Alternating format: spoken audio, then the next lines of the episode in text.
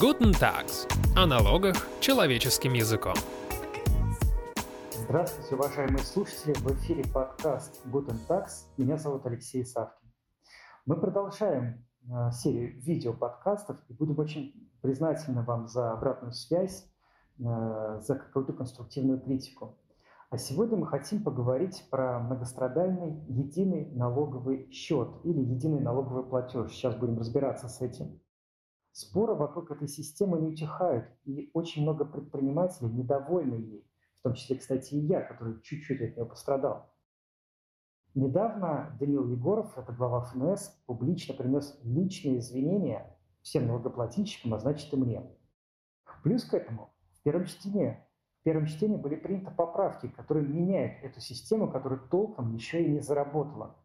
И вот сегодня мы поговорим, что меняется, как жить с этим и вообще куда развивается ЕНС. А у нас в студии управляющий партнер юридической компании Tax Advisor Дмитрий Костальгин и партнер Tax Advisor Алексей Яковлев. Здравствуйте, коллеги, снова рад видеть вас. Всем привет, рада Всем видеть. привет, взаимно.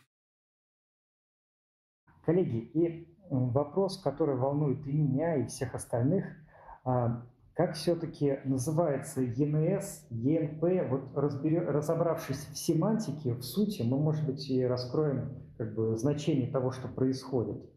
Боюсь... Поясните значение этих трех букв. Боюсь, наука не имеет ответа в том смысле, что это два термина, которые вот в кодексе живут и, скажем так, как-то должны соотноситься. Но это, мне кажется, не самая большая, с одной стороны, проблема на фоне, наверное, тех э, проблем, которые, в принципе, это... А какая самая большая? Что вот вообще происходит? Я знаю, для меня какая была большая, а вот для вот вообще для массы. Ну, для, для массы людей, как мы понимаем, до сих пор э, на первом фланге это технические проблемы, э, все равно, которые до сих пор существуют, и как раз они а, устраняются, но тут же появляются новые. И, но ну, мы сегодня, я предлагаю об, обсудить именно не технические проблемы, которые наверняка как-нибудь решатся, вопрос срока, да, а вот есть правовые проблемы, и в частности некоторые мы уже поднимали, да, с вами в предыдущих выпусках. И, наверное, имеет смысл про них поговорить, потому что mm-hmm. а, в проекте, который мы сейчас э, рассматриваем и обсуждаем, опять хотят улучшить, это преподносится как усовершенствование э, системы ИНС. То есть он не настолько все-таки идеален, а, когда его вводили, угу. его нужно допилить э, самым, так сказать, э, грубым напильником. Единственное у меня предложение, а может быть, давайте вот буквально в двух словах просто напомним, вдруг кто-то из слушателей впервые вообще включил, не знаю, подкаст и вообще не слышал, Давай. что такое единый налоговый платеж, единый налоговый счет. Э, у нас до конца 2022 года все исполняли налоговые обязательства отдельно. То есть каждый налог это была отдельная налоговая обязанность отдельный налоговый платеж. И вот Федеральная налоговая служба почему-то решила, что так не очень хорошо. Когда-то несколько лет назад для физлиц, значит, был проведен эксперимент. Ну, физлицам сложно заполнять КБК АКАТа, и, соответственно, вот все эти платежи, которые имущественные налоги люди платили, предложили людям одним платежом загонять значит, в бюджет, и бюджет дальше разберется, куда, куда раскинуть э, эти суммы. Вот почему-то ФНС решила, что это прекрасный вариант, э, которым должны пользоваться все, причем принудительно, да, нет, нет возможности. И на сегодня получается, что нет, нет возможности, ну, практически нет, давайте так скажем, да, заплатить отдельные налоги всем налогоплательщикам. Надо пополнять единым налоговым платежом, то есть одним платежом, единый налоговый счет. То есть платеж это сама деньга, которая идет, а единый налоговый счет это, знаете, вот, ну как в банке, дебетовая карта, да, чтобы что-то рассчитаться, надо пополнить дебетовую карту и с нее уже, значит, ну, распоряжаться да, денежными да. средствами. Вот фактически всем открыли дебетовый счет только в казначействе. Казначействе. Да, да, да, куда надо кидать денежку, а с нее уже будет э, идти распределение ну, на отдельные налоги. Да, он не в казначействе, а как бы в учетных системах. В учетных системах, налог, да, налогового, налогового органа, да, условно. То есть у нас такая налог, налоговая стала таким ну, не знаю, мне кажется, хочется сказать, налоговый брокер такой для всех. или, или еще один такой квази, я не знаю. Ну, а... по сути, на самом деле, а, мне кажется, вот у меня сразу, если про налоги, родилась, что это налоговая стала неким ЦБ среди банков. То есть она стала управлять платежами налогоплательщиков и разносить их по всей системе, причем э, не только для налогоплательщиков, но и для бюджетов. Да, и для бюджетов. То есть стала угу. и таким бюджетораспорядителем отчасти, да, получается? Угу. Ну вот смотрите, полгода уже действует ЕНС. Давайте действительно не касаться технических проблем, с которыми я, например, я столкнулся, многие налогоплательщиков. Вы говорите, не решены какие-то сутевые проблемы. А какие? Но здесь можем повторить, э, эти проблемы не только не решены, но забегая вперед, к сожалению, приходится констатировать, что судя по тому, какие поправки внесены э, законопроектом, эти проблемы и не собираются решать, по крайней мере, в ближайшее время. Угу. Проблема номер раз, которую мы обсуждали, что э, этот механизм позволяет после проведения налоговой проверки взыскивать с налогоплательщика деньги, по сути, в обход предусмотрено порядка взыскания налогов. То есть не нужно даже никакие угу. требования налогоплательщику а, направлять. Решение о взыскании все через ЕНС сальдо, так сказать, станет отрицательным, угу. и все деньги, которые, например, налогоплательщик заплатил в счет текущих платежей, это все заберут в пользу, так сказать, того решения по налоговой проверке. Причем в такой ситуации налогоплательщик даже не успевает обеспечительные меры в суде получить, что вообще его лишает на какого рода а, защиту и сохранение денег, да, и сохранение обычной хозяйственной деятельности в данном случае. А, а я, честно говоря, вот сейчас вспоминаю дискуссию довольно такую серьезную с коллегами, да, вот мы обсуждали проблематику вот единого налогового счета, единого платежа, и мнения разделились, а как пеня-то сейчас должна считаться вообще? То есть вроде бы пеня на сумму недоимки, недоимка это вроде ну, бы то, что касается конкретного, конкретного налога. налога да. Но ведь налоги на едином налоговом счете перемешиваются в сальдо.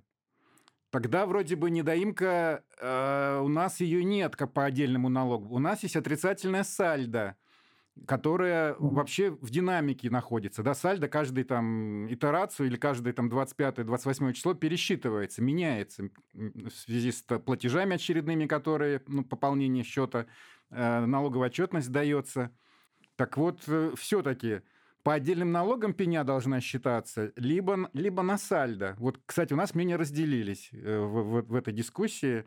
Э, я, кстати, сторонник того, что если все-таки у нас вот в этом котле все суммируется, то только на сальдо пеня может начисляться. Но вот не все коллеги... Но просто в сальдо есть и сама пеня, и штрафы, и есть двойная пеня и так далее. То есть, я так понимаю, с точки зрения техники, еще не видел никто, как реально считаются пени, потому что э, сейчас э, выносят налоговые органы решения по проверкам без указания размера пени и говорят, ну потом угу. ее как-то посчитают, но пока, так сказать, вот э, кто смог правильно посчитать, и главное, как разложить налогоплательщику этот расчет, он должен быть весьма прозрачным, этого нет. Но мне кажется, давайте э, перейдем на самом деле, что правит, да, что предлагают да, изменить. И, да, в чем суть. А, и я особо, наверное, бы акцентировал, что это как нам указывают авторы, усовершенствование, улучшение а, э, механизма единого налогового счета. Ну, давайте к первому изменению. Мы все внимание, да. А, что предлагают? Вот сейчас у нас налог на прибыль бизнес платит, уплачивает так называемые авансовые платежи. А, мы, например, а, внутри 2023 года, давайте предположим, заплатили 30 миллионов а, авансовых платежей. Они почему авансовые? Потому что мы платим до истечения налогового периода, не зная, какова у нас реальная прибыль по концу года будет. Заплатили 30 миллионов, считаем за 23 год прибыль и смотрим, что на самом деле налога нужно 10. И подаем налоговую декларацию в марте 2024 года. Как э, бы работала механика, если бы не было ИНС? Как только мы подали эту декларацию, а, налоговая в своих системах уже видит, ага, 30 миллионов заплатили, по факту деньги пришли, вот налоговая декларация, годовой итоговый налог 10 миллионов. Значит, 20 угу. миллионов рублей сразу встает, по сути, а, как некая переплата налогоплательщика, которой он может, может распоряжаться, потому что здесь особо проверять нечего. Только цифровые показатели на входе налоговики это уже давно считают. И вот изменение предлагает иной подход к этому вопросу и говорит, нет, ну зачем, э, так сказать, так вот быстро формировать эту переплату для налогоплательщика? Давайте будем ждать завершения камеральной налоговой проверки, которая может идти там от двух до трех э, месяцев у нас в данном случае. То есть в любом случае в ближайшее время вы эту переплату не увидите в составе положительного mm-hmm. сальда, распорядиться ей не сможете, и если есть у вас обязательства по уплате других налогов, то доставай деньги еще раз. Причем первое, э, что с одной стороны э, мы говорили про сроки, здесь как бы тоже, э, с одной стороны, законодатель как бы учитывает, говорит, но если срок проверки истек, и ничего нету, то э, это, э, так сказать, изменение появится через 10 дней после истечения срока на камеральную э, налоговую проверку. И дальше делать оговорку. Или раньше, если не выявлено нарушение. Но э, возникает вопрос к авторам, э, которые наверняка все-таки кодекс открывали. Э, у нас, если никаких нарушений при камеральной проверке не, не обнаруживается, то налогоплательщик даже не знает, что она проводилась. И нет никакого механизма, что его кто-то заранее уведомляет и говорит, парень, все окей, не переживай. Поэтому как бы красиво описано, но совершенно бесполезно такой подход.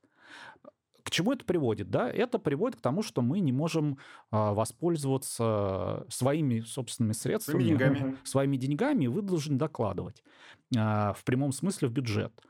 И... В чем улучшение? Улучшение, а... Риторический вопрос.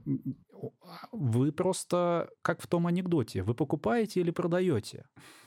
И нам уже заместитель финансов Алексей Сазанов в пресс-релизе на официальном сайте Минфина говорит, а этот попра- ряд поправок, а это вот та самая поправка, позволяет сохранить в распоряжении регионов возникшую переплату по налогам до завершения проведения камеральной проверки.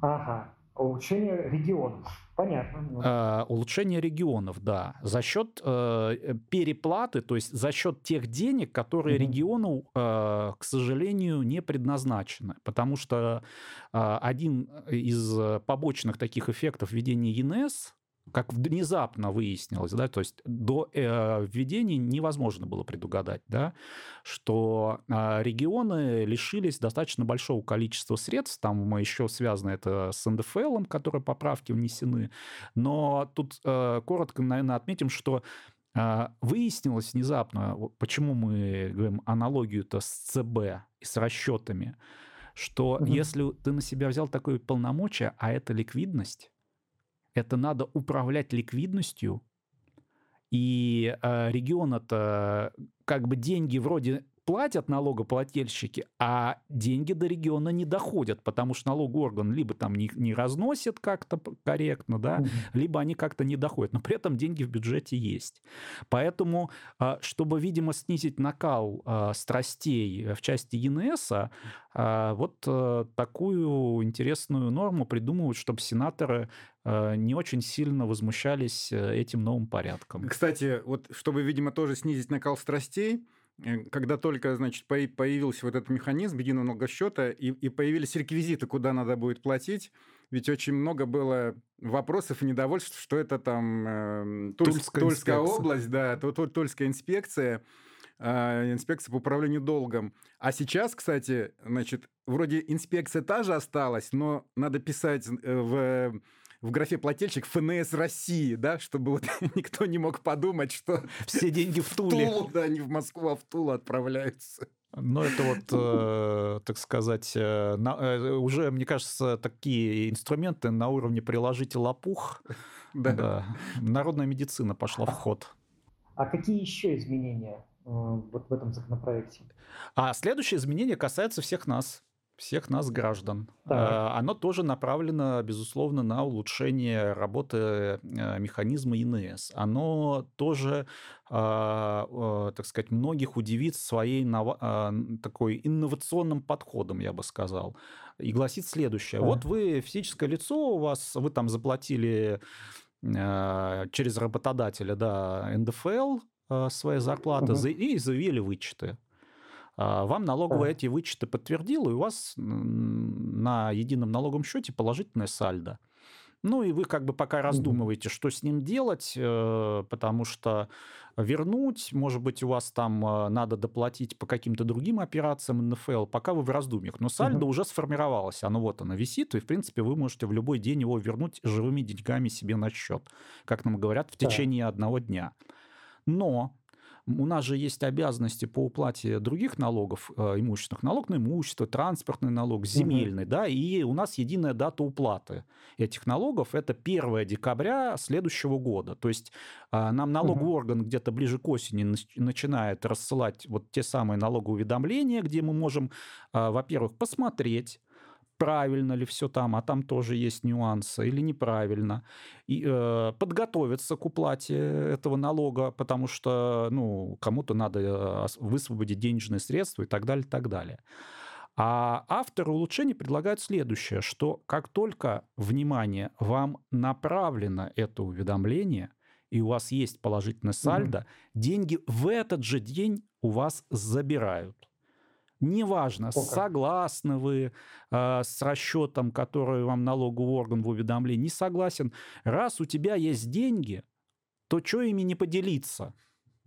Э, видимо, логика такая. Вы же физлицо, все равно не понимаете, как с То ними обращаться. Но это может быть не 1 декабря, это может быть ну, 1 ноября, 1 сентября. Да это может быть э, хоть 1 июля. Как только у налогового органа появляются данные, он может разослать. Причем как бы очевидно, угу. что э, деньги спишутся быстрее, чем вы узнаете, что уведомление пришло да, то есть уже, э, да, а, в восторге просто. А самое -то интересное, что э, у нас э, взыскание налогов с физических лиц э, только в судебном порядке, по крайней мере так говорит 48-я статья налогового кодекса, ага. но у авторов, видать, э, иное мнение. Ну, они получается, даже опережает, опережает несколько инициативы Верховного суда, который все-таки продвигает идея, чтобы с физлиц тоже более активно э, взыскание шло недоимки, по которой нет спора или задолженности в бесспорном порядке, но все уже, все уже может оказаться быстрее решено, чем... Ну да, и плюс это ну, очевидное неравенство, то есть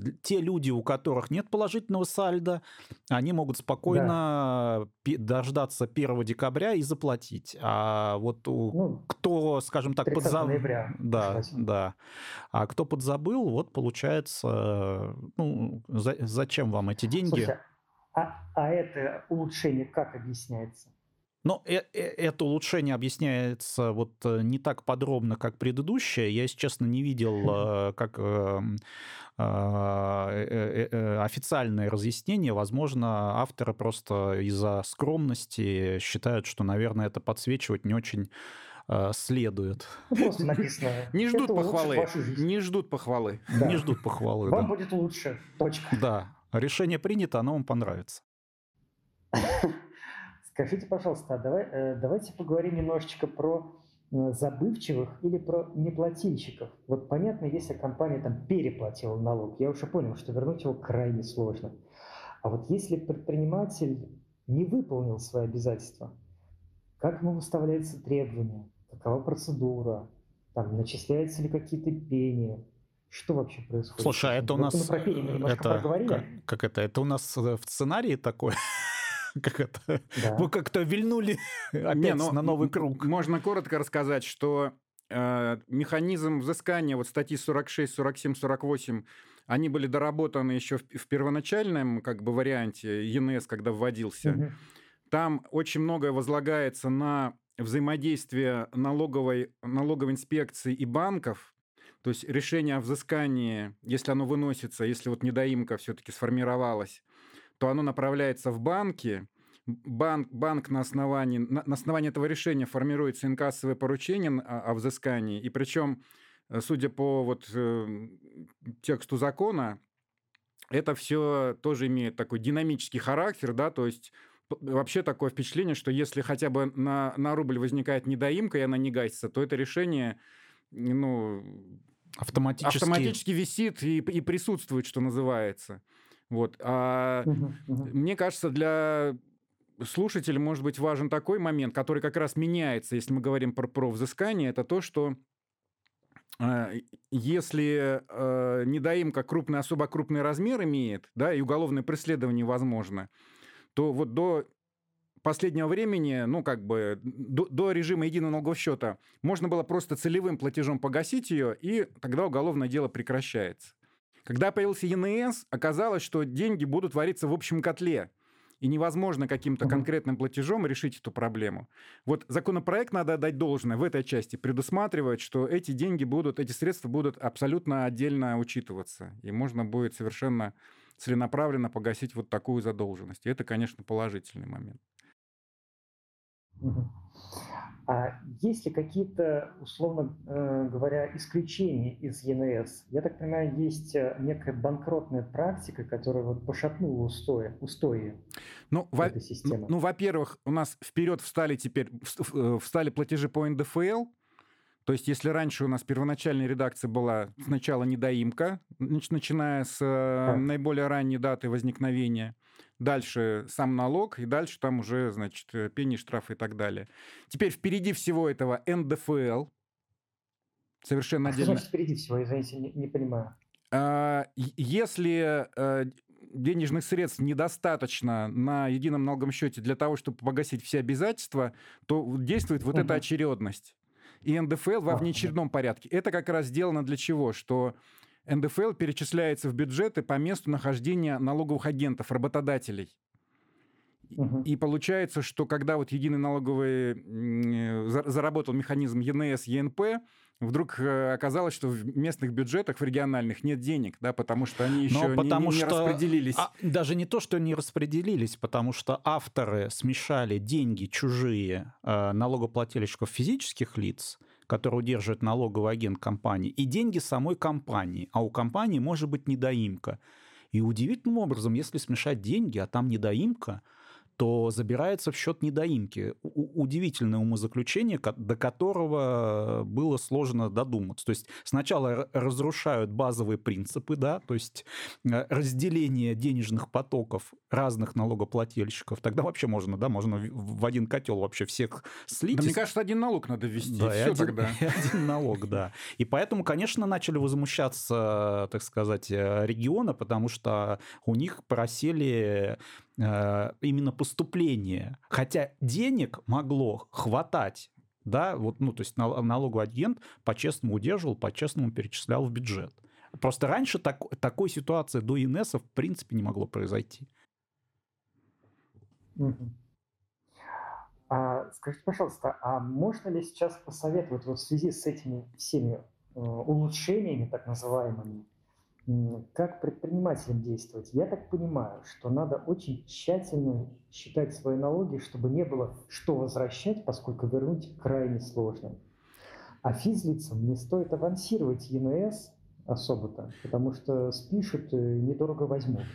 Ну, это я так понимаю. Вот вы что посоветуете? Ну, сейчас же есть переходный год вот этот, да, когда можно не, скажем так, пополняя но все равно пополняю единый налоговый счет, но не отправляю уведомления о распоряжении, а, а платежками, указывая в них специальные реквизиты, ну, как бы условно целевым средством. Э, условно, как по-старому как, как по-старому платить налоги. Вот, может быть, есть смысл пользоваться угу. этим режимом. Но, кстати, вот для тех, а, кто пользуется вот таким режимом, да, пользуется переходным периодом, который будет работать только в 2023 году, тут тоже а, интересная поправка вносится. А, там норма в переходных положениях как сформулирована, что если вы вот эти пресловутые уведомления не отправляете по форме специально, а указываете все реквизиты, идентифицирующие налог и налоговый период в платежке, то налог, эти платежки нужно передавать налоговый орган. И когда эта норма сформулирована, возникал вопрос, как-то странно, мы вроде платежки полностью электронно посылаем там в казначейство и полностью платежку должен видеть налоговый орган, зачем на бумаге распечатывать платежки и нести в налоговый орган? И, как я понимаю, не все, кто пользуется этим э, режимом, не стали носить. Ну вот э, реально логика какая? Налоговый орган и так, по идее, видит эти все реквизиты. Но Угу. Поправка говорит совершенно иное и говорит, если ты уважаемый там ИП или компания, вот этим, вот этим механизмом переходным пользующийся, и в течение 30 дней с даты подачи декларации не отнесла эти платежки, то а, прекрасный термин, а, у, а, совокупная обязанность этой компании подлежит обратной корректировке. На, на ЕНС, ну да, на счете. На, на счете. И по сути у вас, видимо, будет капать пение.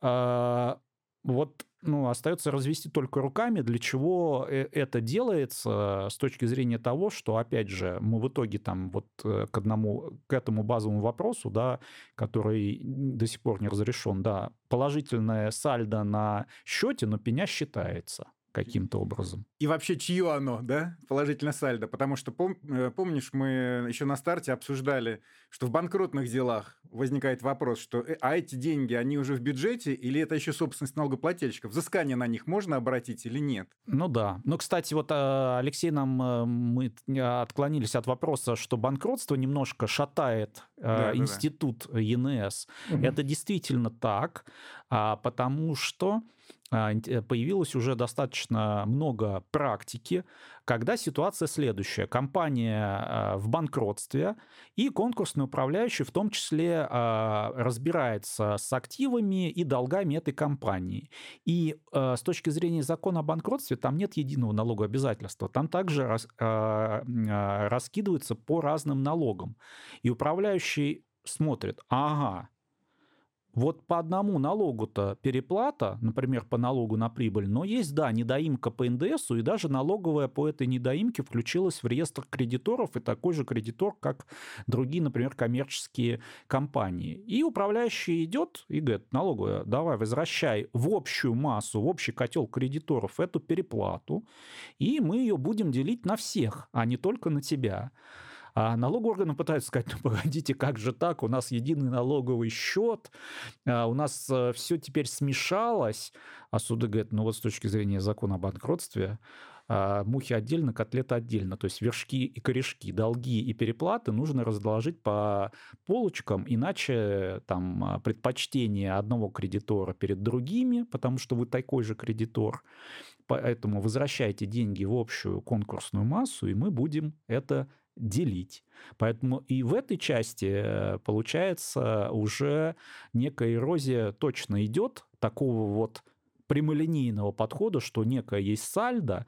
Вопрос, насколько устоит это, но если это не устоит, это еще будет один э, камешек в том, что э, у нас налоговый орган в банкротстве, это супер там кредитор, он говорит, так, подержите мое пиво, что называется, да, я вот забираю эти деньги, с положительного сальда, и, и все. А дальше, что останется вам, а, уважаемые кредиторы остальные, то и делите между собой.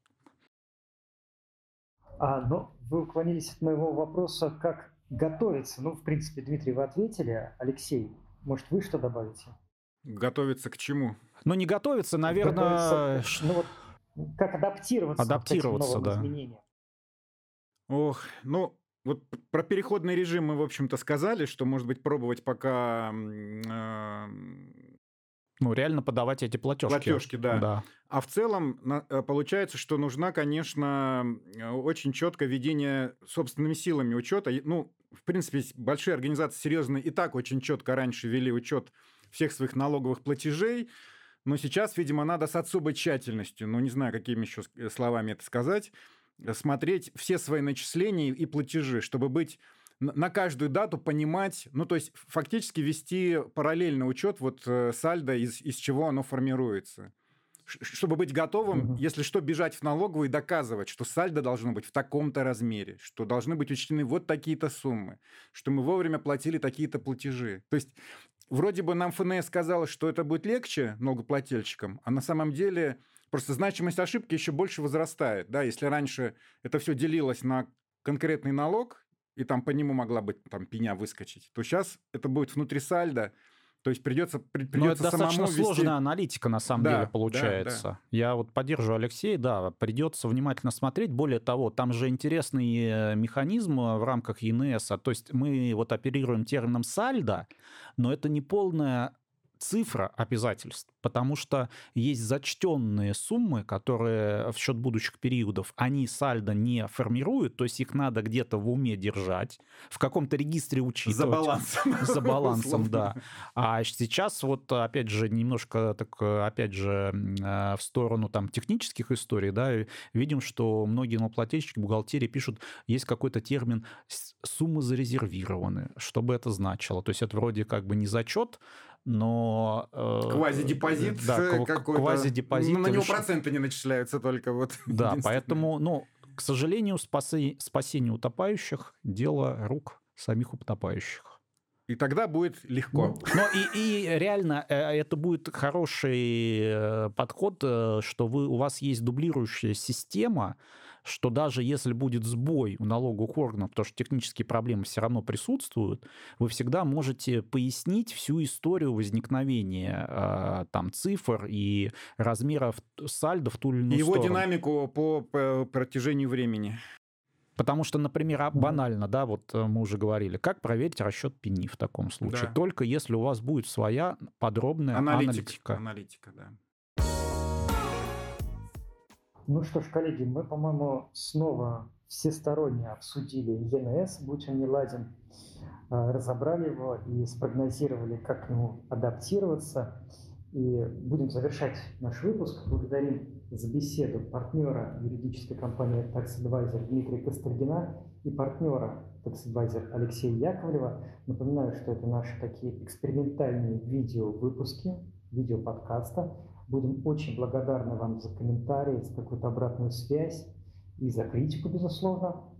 И всего доброго и удачи вам. Всем пока, очень ждем фидбэк. Всем пока и положительного вам сальда на едином налоговом счете.